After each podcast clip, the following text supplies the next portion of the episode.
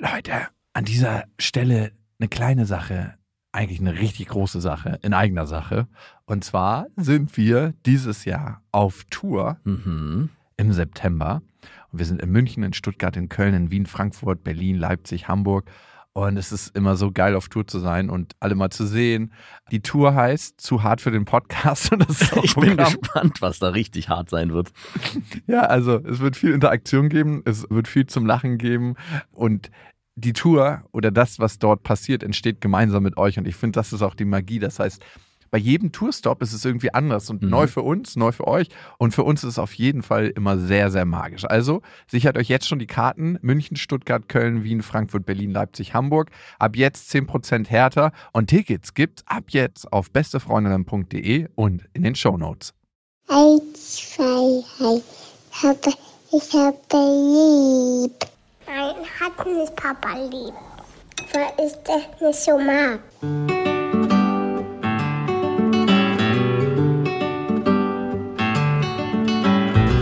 Sind beste Vaterfreuden. Keine bösen Wörter. Die Fremde, alte Schöpfe. Setz dich bitte hin.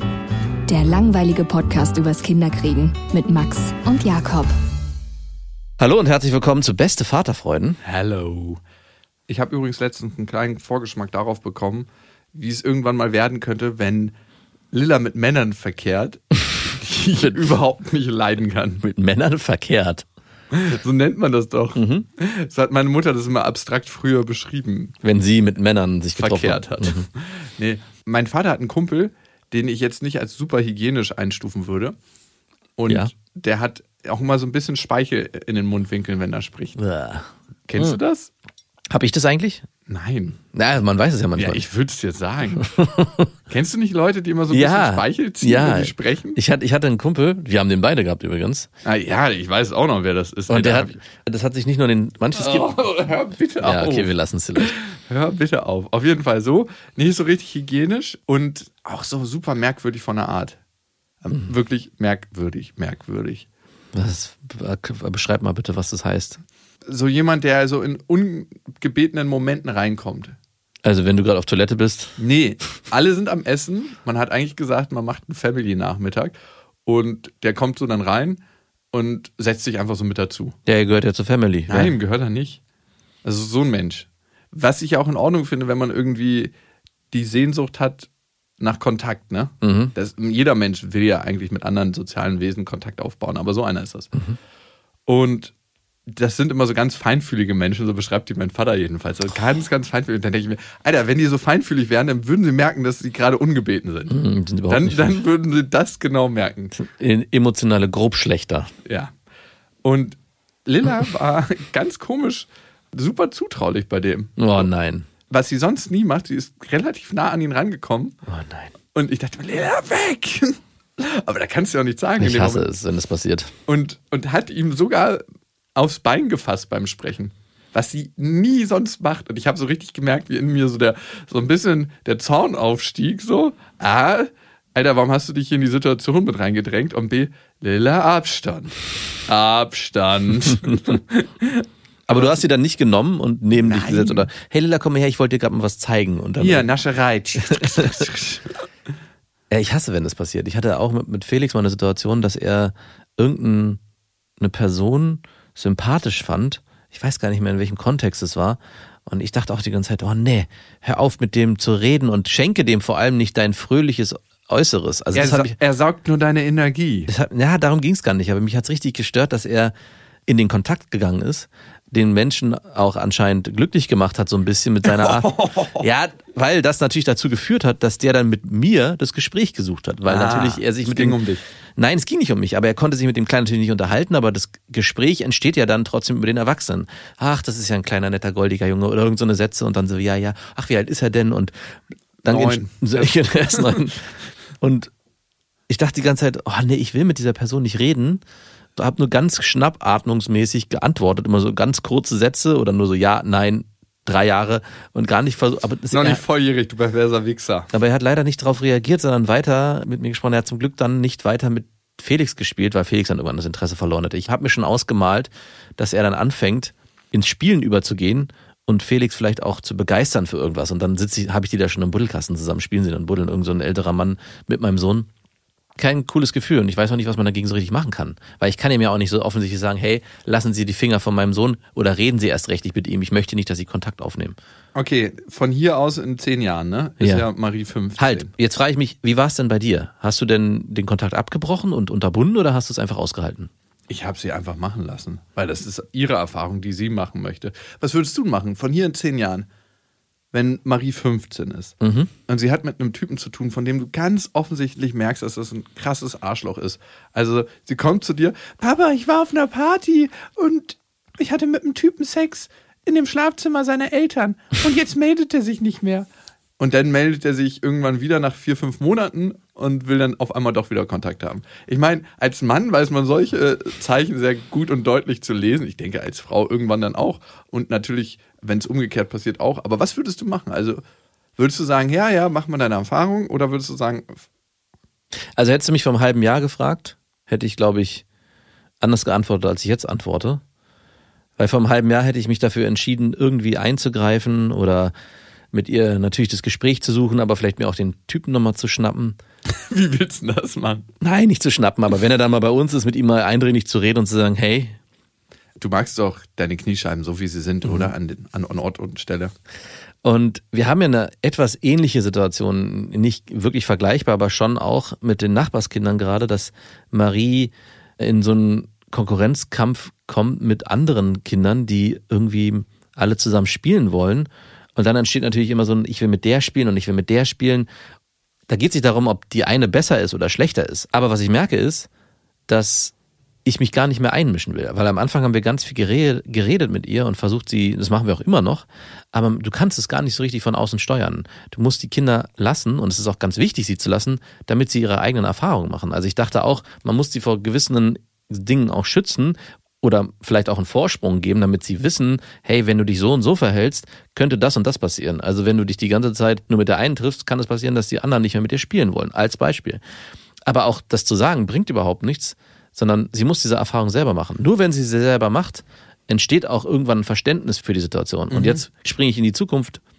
Genauso da. Wenn sie muss die Erfahrung machen, was es bedeutet, ungeschützten Verkehr mit jemandem zu haben. Es Genau. mag Grenzen geben. Genau. Und das ist das Wichtige. Wo sind denn diese Grenzen für dich? Nimm mal ein Beispiel. Genau, ich natürlich ist es eine Situation, die ich so mir nicht wünschen würde, aber auch da muss ich mich dann auf meine Tochter verlassen können und darauf vertrauen, dass sie aufgrund dessen, wie wir in der Erziehung mit ihr umgegangen sind, die besten Entscheidungen für sich trifft. Also ich werde nicht durch das Sagen und durch das Sprechen mit ihr Verhaltensmuster einbauen, die dann dazu führen, dass sie sich so und so verhält, wenn sie das Gefühl hat, sie muss diese Erfahrung auf die und die Art und Weise machen. Und da bin ich ein bisschen entspannter geworden, weil natürlich würde ich mir nicht wünschen, dass sowas passiert.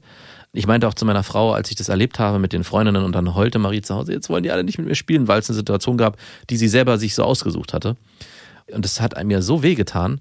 Aber ich meinte auch zu meiner Frau, das wird noch schlimmer werden. Spätestens dann, wenn es mit Jungs losgeht und die dann untereinander ja, wenn dann andere Mädchen mit einer Rolle spielen, dann verliebt er sich in ein anderes Mädchen und dann sitzt deine Tochter zu Hause und weint bitterlich, weil sie sich in einen Jungen verliebt hat und der nichts von ihr will und du sitzt da und kannst nichts machen. Du gehst ja dann auch nicht hin und zu dem Jungen und sagst, hey du, Verlieb dich mal in meine Tochter. verdammt nochmal, meine Tochter sitzt zu Und Hause und lösch weint. die ähm, Selfmade-Pornos von deinem Handy mit ihr. Und natürlich gibt's da Grenzen und natürlich muss man bei bestimmten Dingen auch eingreifen, aber gerade wenn es um dieses emotionale Vertrauen geht, das muss man, glaube ich, sich hart erarbeiten, dass man es auch aushält als Vater.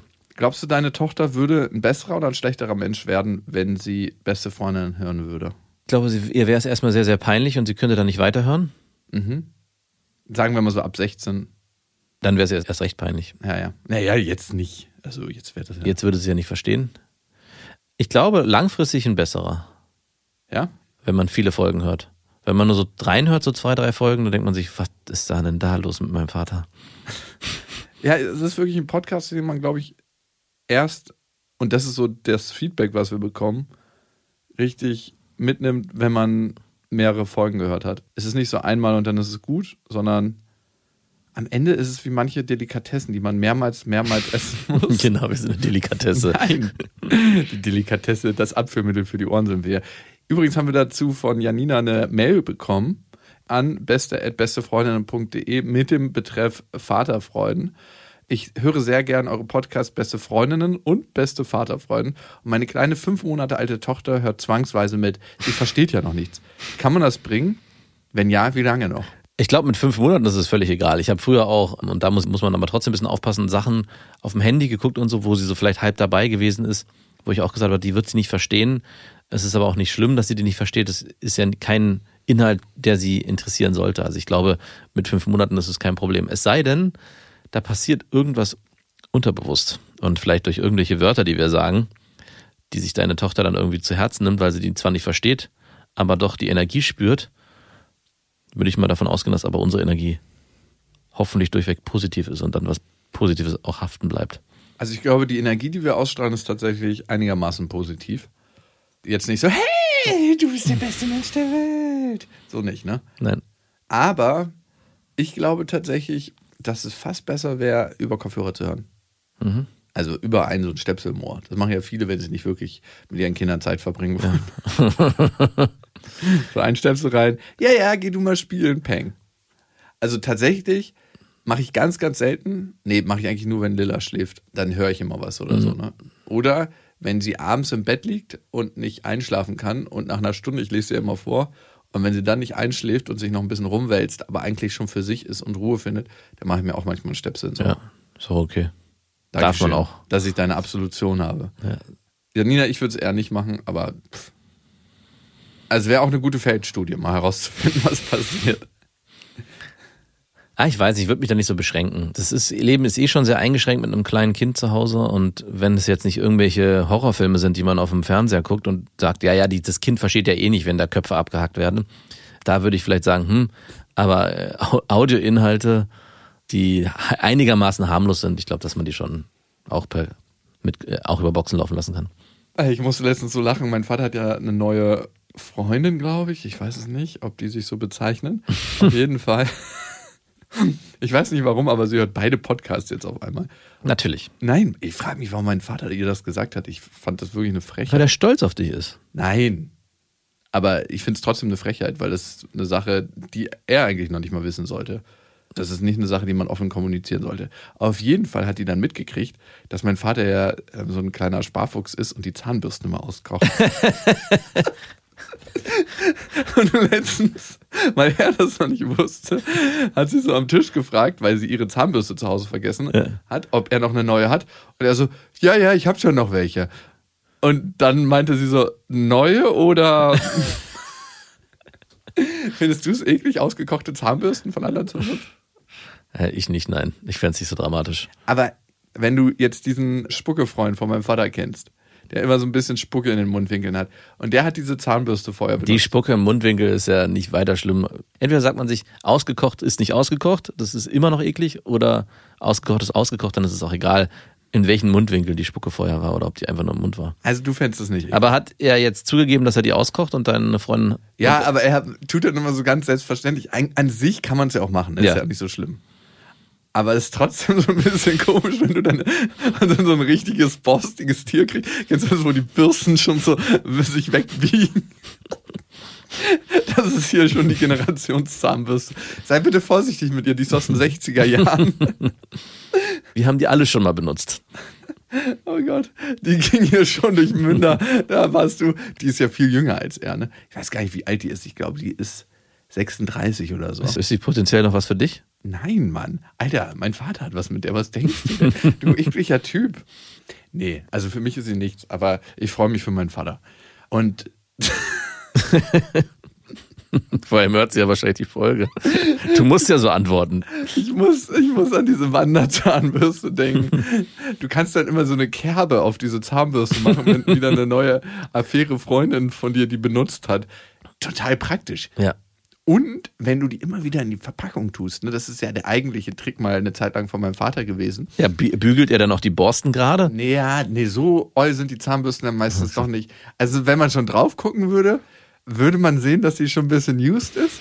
Aber der Trick ist dann auch, gleich Zahnpasta drauf machen und der Frau geben. Weißt du, weil dann werden ja die Borsten so verdeckt. Ja. Und dann auch gleich Natürlich. so ein bisschen feucht machen. Das verändert die Wahrnehmung der Zahnbürste. Und der beste Trick ist tatsächlich, wenn du die aus einer Verpackung rausholst. Ja, wenn es noch natürlich. so knistert, ne? Wenn du diese alte Zahnbürste nach dem Auskochen immer wieder in die Verpackung tust. Die Frau darf nur niemals die Verpackung zu Gesicht bekommen, weil dann sieht die, dass sie aus den 90er Jahren ist. und dann muss es halt so knistern, so crash, crash, crash und dann holst du die raus. Wie machst du denn das? Macht er das wirklich oder ist das nur eine Story? Nein, das macht er wirklich. Ich, Und wie hat sie darauf reagiert am Ende? Hat sie dann gesagt, nee, sie hat gesagt, sie putzt sich die Zähne mit dem Finger. daraufhin? Ja. Weil, weil dein Vater nicht zugeben wollte, dass. Hat er es denn zugegeben? Ja, er hat zu. Du, er macht sowas so super selbstverständlich. Also, der ist so, ja, wieso nicht? Mache ich schon seit Jahren so. Letztens, ne? Hat er mir zum Saunieren bei seinem Häuschen am See da so, so einen Morgenmantel gegeben. Und er, ich wusste schon, dass er so richtig mega unhygienisch ist. Das ist ja wahrscheinlich durch alle durchgegangen. Und er, er hat ihn irgendwo rausgezogen und meinte dann so, hat so kurz dran gerochen und meinte so, der ist frisch. ja, genau. Und ich so, ich brauchte ihn nur anfassen. Weißt ja, wenn Frotti dann so übertrieben weich ist, ja. mein Vater nimmt keinen Weichspüler. Nein. Wenn Frotti so übertrieben weich ist, dann weißt du, da sind schon bestimmt zehn alte Körper durchgeglitten durch das Ding. Also da, da, das finde ich weitaus schlimmer als die Zahnbürste, die ausgekocht ist. Ey, lass da mal einen Hautpilz gehabt haben. Und dann meinte er so, kannst du anziehen, ist gar kein Problem. Und ich so, lass das mal mich entscheiden. Und dann habe ich mir den so angeguckt und der war glücklicherweise weiß. Und dann war der so richtig speckig schon oben am Halsrand Bäh. und hat war so einfach so richtig dirty. Und ich so, was ist denn für dich frisch? Ich hab dann einfach gesagt, du mach du mal, ich, ich bleib mal hier. Bist du nackt geblieben? Ja, ist ja auch nicht so schlimm. Außer das Holz, und da brauchst du schon ein frisches Handtuch, weil da sind halt die ganzen Körper mal drauf gewesen. Ja. Das mag ich auch nicht. Vor allem die Sauna ist ja schon 100 Jahre alt. Die Sauna hat, ey, die hat schon Körper gesehen, die schon längst wieder Erde sind. Ey. Also wirklich, die Sauna ist wirklich eine Urgestalt. In diese kleine Sauna, das ist ja eine Mini-Sauna, ne? Die ist ja so, Funktioniert die denn? Ich finde die so, jedes Mal, wenn ich die sehe, denke ich so, "Ugh." gehst du da auch rein? Wann denkst du auch schön, ich mache mir mal einen Saunaaufguss? Ja, das ist jetzt nicht so, dass du dir denkst, so, ah, schön. Das ist so, oh, fucking, ist es draußen kalt. Ich muss mal in die Sauna. Okay. Die ist so 1,80 mal 1,50 und da sollen sich schon acht Leute drin getummelt haben. da schwitzt du, ohne den Ofen anzumachen. Also richtig widerlich. So auf Tuchfühlung hoch 10. Hat die Licht? Ja, eine ganz kleine Funzel hat. Aber du erkennst schon die alten Körper in der Sauna. Also das ist gar kein Problem. Ich habe ja schon mit Freunden von meinem Vater drin sauniert. Ja. Und es ist immer so, du machst die Sauna an und irgendwo aus irgendeinem Loch auf dem Grundstück kommt irgendwer gekrochen, wo du gar nicht wusstest, dass er da ist. Ich habe gesehen, Licht ist an in der Sauna. Ich dachte, ich komme mal dazu. Ja, hast du falsch gedacht. Trotte mal wieder mit deinem Handtuch dahin, wo du hergekommen Sagst du natürlich nicht. bist. Nein, aber das denke ich. Und ich versuche auch die Energie zu verbreiten. Oh, David, du bist so richtig. Du in so eine Kommune. Ich bin einfach nicht fürs Kommunenleben gemacht. Hättest du darauf Bock? Das- Nein. Natürlich. Aber ich würde dann wahrscheinlich nicht in die Sauna gehen. ja, ich kneife es mir auch in letzter Zeit. Schade. Aber manchmal ist es einfach so kalt draußen, dass du denkst, so fucking, du hast gar keine Wahl. Entweder irgendwelche Leute, mit denen du nicht auf engen Raum zusammensitzen willst, oder frieren. Was machst du? Frieren. Nein. Du sagst immer, dass du kalt duscht, dann dürfte das auch kein Problem sein. Ja, aber wenn du mal Bock hast, dich durchzuheizen, egal. Okay. Wir haben noch mehr Mails bekommen von Jana zum Beispiel. Jana hat geschrieben. Was jetzt?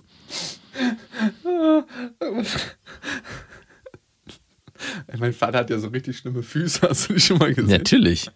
Haben wir da auch schon drüber geredet hier im Podcast. Ich habe dann erzählt, dass er barfuß oder nur mit Schlappen oben das Dach repariert hat. mit diesem Weil. Und ich dachte, es ist sein Ernst. Aber auch nicht so wirklich, nur so eine Stelle, weil. Eine Sache noch, bevor wir zur Mail kommen. Meine Nichte war letztens bei meinem Vater drüben, mein Vater war barfuß. Und da hat man mal wieder seine Füße gesehen. Und meine Nichte so knallhart vor der neuen Freundin so, oh Vater, deine Füße. Man hat leider nichts verstanden. Opa, deine Füße, meinte sie so. Und die Füße sehen ja auch schon sehr rustikal aus. Ne? Das sind, der hat ja so ein bisschen mit Hornhaut zu kämpfen und Schenk dir doch mal, es gibt doch extra so eine. Ey, das hilft nicht mehr. Doch, doch. Er meinte halt, weil sein einer großer Zehennagel schon öfter rausgefallen ist auf der Baustelle. Der hat früher mal keine Sicherheitsschuhe getragen. Und da ist irgendwas Schweres raufgefallen. Und ist jedes Mal ist ein großer Zehennagel rausgefallen. Ja. Und jedes Mal, wenn er nachgewachsen ist, hat der Körper gesagt, ich werde noch ein bisschen stabiler. Und mittlerweile ist das als ob der so zwei Markstücken auf den Zehen hat. So richtig rustikale Fußnägel. Und meine kleine Nichte meinte einfach nur so knallhart so, äh, Opa, deine Füße. Mein Vater so knallhart vor seiner neuen Freundin so, ja, ich weiß, die sehen ein bisschen rustikal aus. Hat aber auch überhaupt nicht weitergezogen. Ey, mir wäre das so unangenehm, aber er hat so knallhart durchgezogen. Klar. Fand ich schon beachtenswert. Und ich habe mir dann so vorgestellt, wie mein Vater versucht, seine Füße in den Griff zu bekommen. Muss, er muss auf jeden Fall Aufschlag sein bei der Pediküre. Die werden da richtig wütend, Die werden richtig wütend. weil die Geräte zu Bruch gehen. Die müssen erst im Baumarkt fahren. Ich habe mir so vorgestellt, wir fahren ja mal Wakeboard, wie wir einfach so eine Leine hinten ins Auto machen. Und Wasserschieber auf der Straße Auf der Sch- und einfach nichts merkt. Oh Gott. Ja, bei mir ist so richtig ein Kopfkino losgegangen. Ich konnte mich gar nicht dagegen erwehren. Ich habe es natürlich in der Situation für mich behalten, weil ich jetzt auch nicht so einen riesen Fass vor seiner Freundin aufmachen wollte. Aber ich habe so richtig innerlich so mir einen abgelacht. Das Schöne ist, bei meinem Vater kannst du es ja eigentlich auch machen, weil er nimmt es so richtig trocken und sagt so, ja, die sehen halt so ein bisschen rustikal aus. da kriegt man so richtig raue Hände, wenn man ihm die Füße massiert. Das ist ver- verschwendete Zeit und Energie, weil er sowieso nicht spürt. Wahrscheinlich.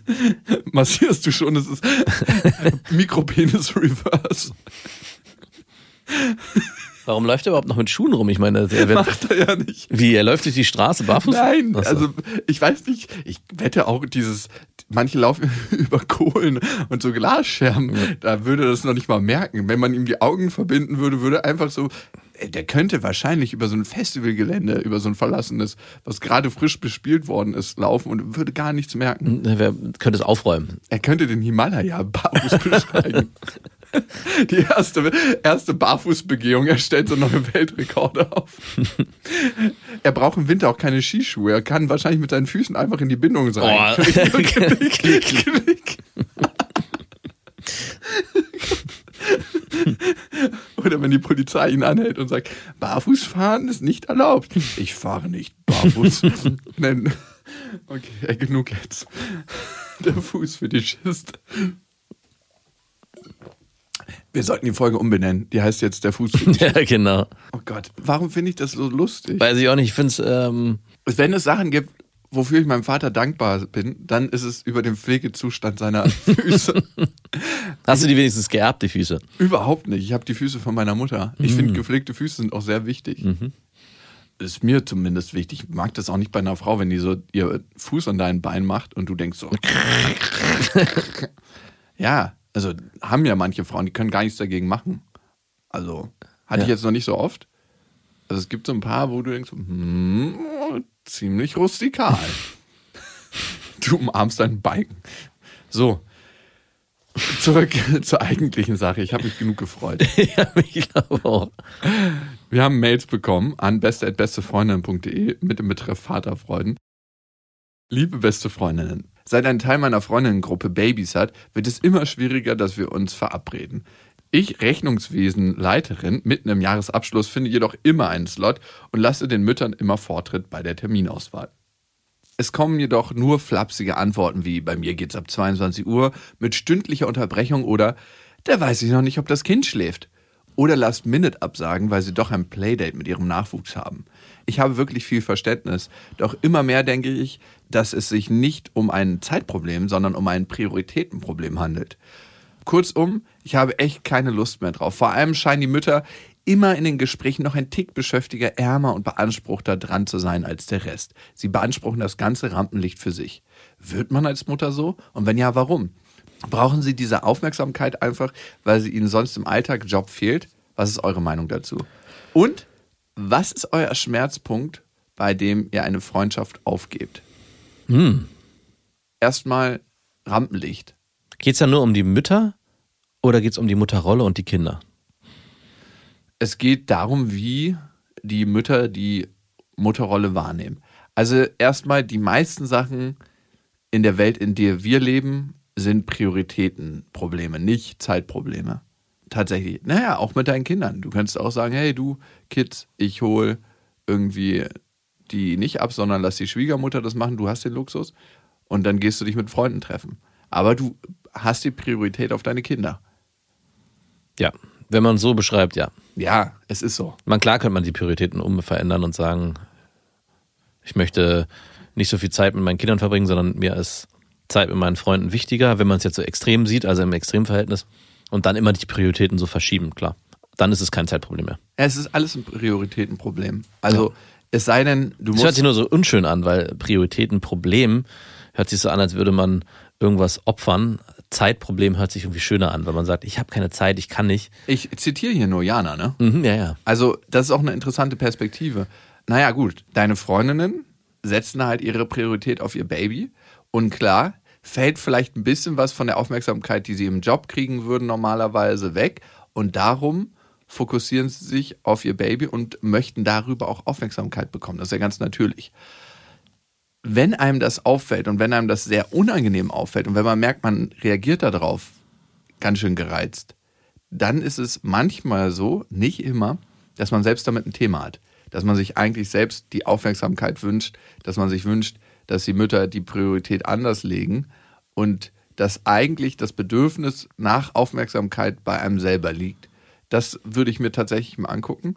Das andere ist, ich glaube, dass einige Mütter so werden, wenn sie Kinder haben. Ich glaube einfach, dass sich manche Menschen durch Leid ihre Aufmerksamkeit holen, durch mir geht es so schlecht, ich habe so viel zu tun, ich mache so viel, ich bin so müde, beachte mich mal und schenke mir ein bisschen Aufmerksamkeit. Das ist eine Energie, die ich sehr, sehr ungern bediene. Mag ich überhaupt nicht. Nein. Hasse ich eigentlich wie die Pest. Vielleicht geht es ja auch so, Jana. Aber das ist auch so ein bisschen mein Thema. Das für mich dieses, oh, alles ist so schlimm und ich halte es gerade noch so aus, Thema mich schon immer gestresst hat. Dann denke ich mir, ey, dann mach halt was anderes. Also ich meine, das Thema Prioritäten ist vielleicht auch nochmal gar nicht so unwichtig, weil es verändert sich natürlich schon auch die Lebensrealität und die, wie man vielleicht auch Bedürfnisse im Alltag wahrnimmt. Und das Treffen mit Freunden, so habe ich zumindest dann auch wahrgenommen, war mir einfach nicht mehr so wichtig. Beziehungsweise waren diese Treffen oft belanglos und inhaltslos. Also klar, es gibt Freunde, mit denen hat man irgendwie gute Gespräche geführt, aber dieses, man trifft sich mit Kumpels und macht irgendwie einen Abend, verbringt einen Abend zusammen, geht vielleicht feiern und besäuft sich, so war es ja früher, oder hat irgendeinen anderen Anreiz. Das hat alles nicht mehr so den Effekt auf mich gehabt, weil ich gemerkt habe, das ist alles nicht mehr das, was es früher war und hat demnach auch nicht mehr so, eine, so einen Stellenwert für mich eingenommen. Um es kurz zu sagen, es wurde langweilig. Jetzt ist es nicht so, dass Geschichten über die eigenen Kinder in so, einem, in so einer Konstellation, wo man sich mit Freunden trifft, interessanter sind. Aber für die Mütter ist es wahrscheinlich so, dass sie ihre Lebensrealität sich so stark verändert hat und die Treffen vorher, wo es vor allem um eure Freundschaften ging, einfach nicht mehr so elementar sind für sie. Sodass die Ausrede, ich habe keine Zeit, nicht nur unbedingt deswegen so ist, weil sie wirklich keine Zeit haben, sondern weil sie sagen, ich habe einfach gar keinen Bock. Aber sie trauen sich nicht zu sagen, ich habe keinen Bock.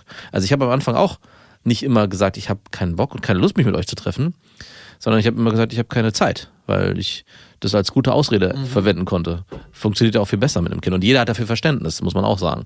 Als, ey du, äh, tut mir leid, aber das Treffen mit dir ist so langweilig geworden. Sorry, ich möchte nicht. Ich meine, wir weichen ja klarem Feedback ganz, ganz oft aus in unserem Leben. Dass wir nicht das sagen, was wir wirklich denken und das ansprechen. Zum Beispiel, wenn wir eine Veränderung in der Beziehung wahrnehmen, sprechen wir es selten an. Erst zu dem Zeitpunkt, wo es ziemlich komisch geworden ist. Die meisten Menschen machen es so. Ich gehöre da auch manchmal dazu. Weil wir einfach diese unangenehmen Gefühle und Situationen, die im Zwischenmenschlichen entstehen können, vermeiden wollen.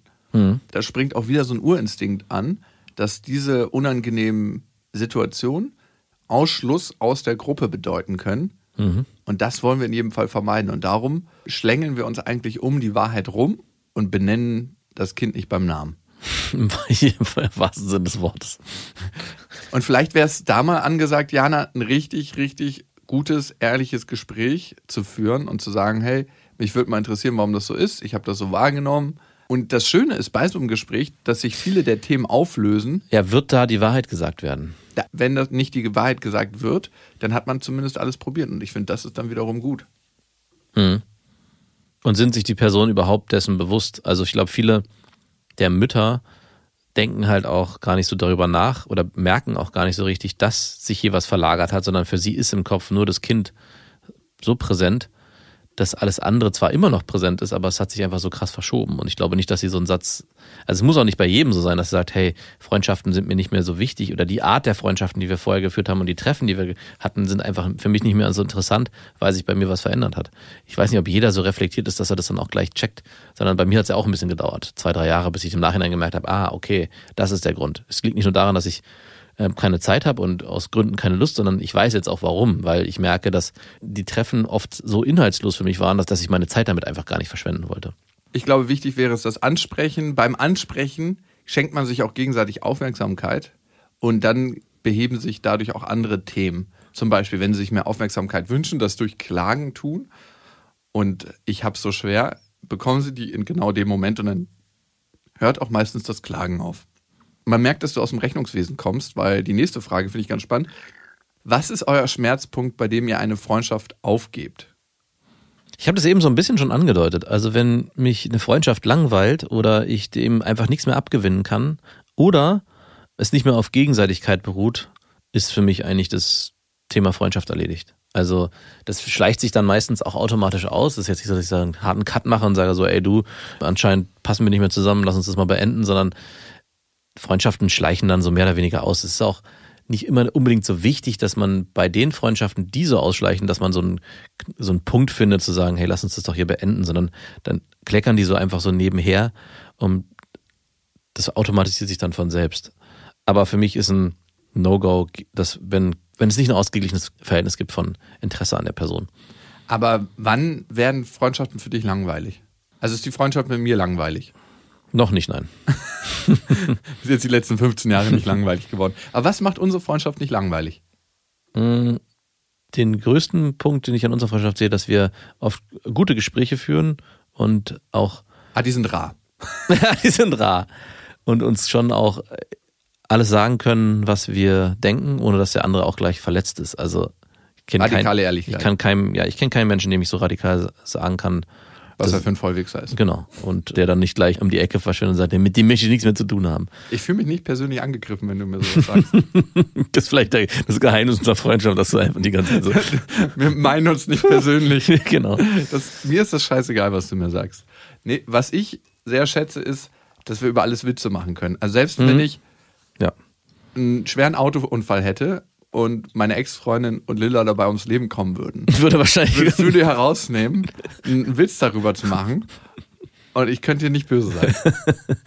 Ja, Und stimmt. irgendwie denke ich mir so, irgendwie hat das die Situation gerade aufgelockert. Also ich meine, ich will es mir nicht ausmalen und so, aber du weißt, was ich meine. ja, ja, doch, sehe Wir hatten letztens, genau. dass irgendwas Blödes passiert ist und du hast einfach nur einen Witz drüber gemacht und so einen Vergleich aufgestellt. Würdest du lieber, dass dein Vater im Krankenhaus ist oder das? Und ich so, what? Guter Punkt. Ja, das äh, würde ich genauso zurückgeben. Obwohl es manchmal so weh tut und dann denke ich mir so, das ist eigentlich immer jedes Mal so ein ein Lehrstück, wenn so eine Situation entstehen, weil was tut da eigentlich weh in dem Moment? Also es erinnert mich dann auch immer dran, wenn andere Menschen was sagen, was mich vielleicht verletzen könnte. Es gibt eigentlich nichts, was einen verletzen kann. Wenn man wirklich bei sich ist und weiß, was man von sich selber hält und weiß, wer man ist im Leben, dann kann auch die schlimmste Aussage einer anderen Person, egal wie nah die an einem dran ist, eigentlich nicht verletzend wirken. Weil wenn sie verletzend wirkt, hat die auch eine Wahrheit. Und das ist der Grund auch, glaube ich, warum wir in den schlimmsten Situationen auch immer noch Witze machen können, weil wir wissen, dass erstens das auf die Art gemeint ist, wie es gemeint ist, und zweitens, dass es halt auch nicht verletzen kann, weil es ja nicht darum geht, den anderen zu verletzen in der Situation. Also dieser, diesen, ich erinnere mich an, was du meinst. Ich war auch so kurz davor, kann ich das jetzt so sagen? Aber es war auch so präsent in meinem Kopf, dass ich sagen musste. Und ja, das hat, ist es halt, ne? Manchmal hat man Dinge in seinem Kopf und bei manchen Menschen muss man die zurückhalten. ja. Und bei anderen Leuten kann man es einfach rauslassen. Und ich glaube, das macht den Unterschied von zu Hause fühlen und geborgen fühlen. Ist, kommt, passiert dir das aber, dass du mit anderen Menschen auch diesen, diesen Humor fährst oder Sachen sagst und dann irritiert bist, wenn die darauf nicht so reagieren, wie wir zum Beispiel untereinander, kommt bei mir schon immer wieder mal vor, dass ich so knallhart Sachen raushaue und die so, und das, okay, war vielleicht ein bisschen drüber. und das dann so, ah, Nee, bei meiner Mutter kann ich zum Beispiel. Meine Mutter hat letztens irgendwie in einer Familiensituation, da war auch der Freund von meiner Schwester dabei, so irgendwie ihr Oberteil ausgezogen, dass sie nur noch so einen Spaghetti-Träger-Top anhatte, ne? Und meinte dann noch, ach Kinder, kann ich mich euch so zumuten? Und dann habe ich so eine Stimme gemacht von meinem Schwager. Und meinte so, oh geil, Oma. Und von meiner Mutter kann ich das auf jeden Fall. Bei meinem Vater ist es manchmal ein bisschen schwierig, weil der nimmt Sachen ganz schön persönlich. Ja. So auf einmal, wo ich mir denke, so, Alter, das war ein Spaß, relax dich mal.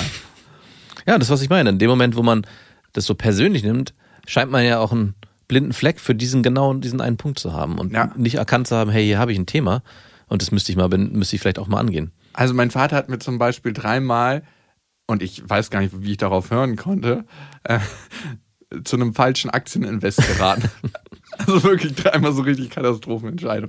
Und ich dachte dreimal so, ja, warum nicht? Klingt ganz gut. Ich kenne mich halt null mit Aktien aus. Ne? Man sollte auch nie Aktien handeln. Ich frage mich immer, wer kennt sich mit Aktien wirklich aus? Manche Keiner. behaupten ja, dass sie sich super gut auskennen, aber auch so Aktienberater, ne? Die so, In der Bank ihr Festgehalt bekommen. ja, da denke ich mir, Alter, wenn du so gut bist in der Beratung, dann warum bist du nicht selbstständig? Da würde ich ja gar nicht mehr, also da wäre ich ja schon längst weg auf Bahamas und würde von da aus noch irgendwie traden. Also da- das ist immer so mein Fragezeichen, was ich im Kopf habe. Auf jeden Fall habe ich dreimal eine falsche Entscheidung getroffen, geleitet durch meinen Vater, aber man muss sagen, ich habe die Verantwortung selber zu tragen, weil ich weil ich es ja gemacht habe. Und das habe ich dann so laut scherzhaft in einer Familienrunde angesprochen. Der war so richtig beleidigt, so richtig beleidigt. Echt, ja? Das ist so der wundeste Punkt, wenn er einen finanziell falsch berät, wo Ah, ja. du ihn treffen kannst. Und ich dachte mir so, es war doch ein lustiger Scherz. Können wir doch drüber lachen, oder? War ja letzten Endes mein Geld, nicht dein. genau, die hat's ja nicht wehgetan. Ja. Ja, manche Leute halten so eine Scherze aus, andere nicht, aber man muss auch immer gucken, aus welcher Richtung kommt's. Ne? Ist es jetzt dafür gedacht, den anderen zu degradieren oder ist es dafür gedacht, einfach mal die Situation ein bisschen aufzulockern? Was ist der Schmerzpunkt, ab dem ihr eine Freundschaft aufgebt? Für mich ist es auch, wenn ich das nicht mehr spannend finde mit dem Menschen, also wenn ich merke, da ist null Entwicklung und irgendwie machen mich die Treffen müder als wacher. Ja, und wenn es vorher diesen Impuls gibt, oh nee, Ja. ich möchte eigentlich nicht. Und nicht den Impuls, weil man irgendwie Gespräche führt, die tief gehen, sondern weil es einfach absolut langweilig ist. Mhm. Wenn ich mich vor den Menschen anfange zu ekeln. Was ist passiert? Ja, also kann Mit was für Menschen hast du überhaupt Kontakt, dass es dann den Punkt gibt, dass du dich vor denen ekelst? Keine Ahnung, sehr selten ist das, aber es kann passieren. Okay. Die waren dann schon vorher auf der Kippe. Ah ja. Und das dritte ist, wenn ich einfach merke, dass ich meine Lebenszeit nicht mit denen verbringen möchte. Also ich glaube, das ist das Allerwichtigste. Wenn man so Ja. in sich reinhört und merkt so, eigentlich habe ich keine Lust, dir das Kostbarste zu geben, was ich habe. Mhm. Meine Lebenszeit. Ciao, äh, ich weiß nicht, wann ich kann mit meinem Baby. ja, darum kommen wir zurück. Nein. Ich glaube, das offene Gespräch, ehrlich ansprechen. Ey, womit halten wir uns auf im Leben, ne? Vielleicht die Freundschaften auch nochmal überprüfen. Vielleicht ist es auch ein Zeichen dafür, dass die halt nicht mehr das sind, was sie mal waren. Also irgendwann setzt im Leben auch mal der Punkt ein, dass man merkt, hey, es war eine schöne Zeit bis hierhin, aber das Leben funkt dann irgendwann dazwischen. Und das kann halt auch einfach bedeuten, dass man sich so weit auseinanderentwickelt hat, dass das, was vorher einen verbunden hat, einfach für beide Parteien nicht mehr präsent sind. Ja, ich glaube einfach, Freundschaften sind auch einfach ein Straßensystem und manchmal fährt man eine Weile parallel auf einer Autobahn Ja. und hält an der gleichen Raststätte und dann biegt der andere ab und man entwickelt sich in komplett andere Richtung. Und bei manchen Leuten passt das über Jahre noch. Ich habe einen meiner engsten Freunde fast acht Jahre nicht gesehen, weil wir einen sehr, sehr tiefen Streit hatten und wir haben Frauen zusammen kennengelernt und er fand das dann richtig bei dem Date, dass er mit den beiden ausgemacht hatte, weil ich hatte einfach gar nicht mehr so nachgefragt, dann einen anderen Kumpel einzuladen und nicht mich. Ja, du warst zu harte Konkurrenz. Vielleicht, aber ich habe ihm das irgendwie übel genommen und er meinte, ja, er musste sich mal von mir lösen, weil ich immer wie so ein großer Bruder war. Aber wir haben uns nach diesen acht Jahren wieder getroffen und es war nach wie vor so, als ob wir einfach den gleichen ähnlichen Weg gegangen sind und wir waren nach wie vor so tief befreundet, obwohl das mal diese Pause hatte, das Ganze. Und manche Menschen entwickeln sich in so andere Richtungen, dass es einfach nicht mehr passt und auch damit dann abzuschließen, das gehört auch dazu bei Freundschaften. Und seine Energie dann wieder auf was Neues zu richten, seine Aufmerksamkeit. Jana, vielen Dank für deine Mail und vielen Dank an euch. Und ihr wisst ja, es gibt kein richtig oder falsch. Freundschaften sind einfach anders. Macht's gut. Das waren Beste Vaterfreuden mit Max und Jakob. Jetzt auf iTunes, Spotify, Deezer und YouTube. Der 7-One Audio Podcast-Tipp. Hallo, ich bin Lynn. Und ich bin Leo. Ihr kennt uns vielleicht schon vom True Crime Podcast Mord auf Ex. Eigentlich sprechen wir da ja jede Woche über Verbrechen. Aber da gibt es ja noch ein anderes Thema, das die Menschen und uns schon immer fasziniert hat. Die Liebe. Krasse Geschichten, die wirklich passiert sind. Bonnie und Clyde zum Beispiel. Cleopatra und Caesar Oder Diana und Charles. oder halt Camilla. Liebe gibt's bei True Love aber auch nicht nur im klassischen Sinne. Es geht auch um Familie, um die Liebe zum Beruf oder sich selbst oder Freundschaft. Am besten sind ja auch eh die Filme, wo dann am Ende steht, nach einer wahren Begebenheit. Das sind so Geschichten, die kannst du dir eigentlich gar nicht ausdenken. Ja. Und das gibt's jetzt eben als Podcast. Und das Ganze heißt True Love. Ja, der Name sagt's eigentlich schon. Aus True Crime wird True Love. Krasse Geschichten, Plot-Twists und verrückte Protagonisten. Es ist also in anderen Worten ein Podcast für alle, die True Crime hassen, aber auch für alle, die True Crime lieben. Macht euch bereit für ein neues Podcast-Genre, True Love. Oh, ich kann es gar nicht abwarten, euch die Geschichte zu erzählen von zum Beispiel dem Jungen, der nach seiner Mutter gesucht hat. Jahrelang, auch wenn ich wahrscheinlich dabei heulen werde. Oder die Geschichte von Sissy. Also der Film ist nichts dagegen. Ab dem 20. Oktober, überall wo es Podcasts gibt, True Love. Echte Geschichten, wahre Liebe. Voller Werbespruch, oder? Ja, aber es ist ja auch schön. Der Podcast macht ja glücklich. Ja, deswegen jetzt am besten direkt abonnieren.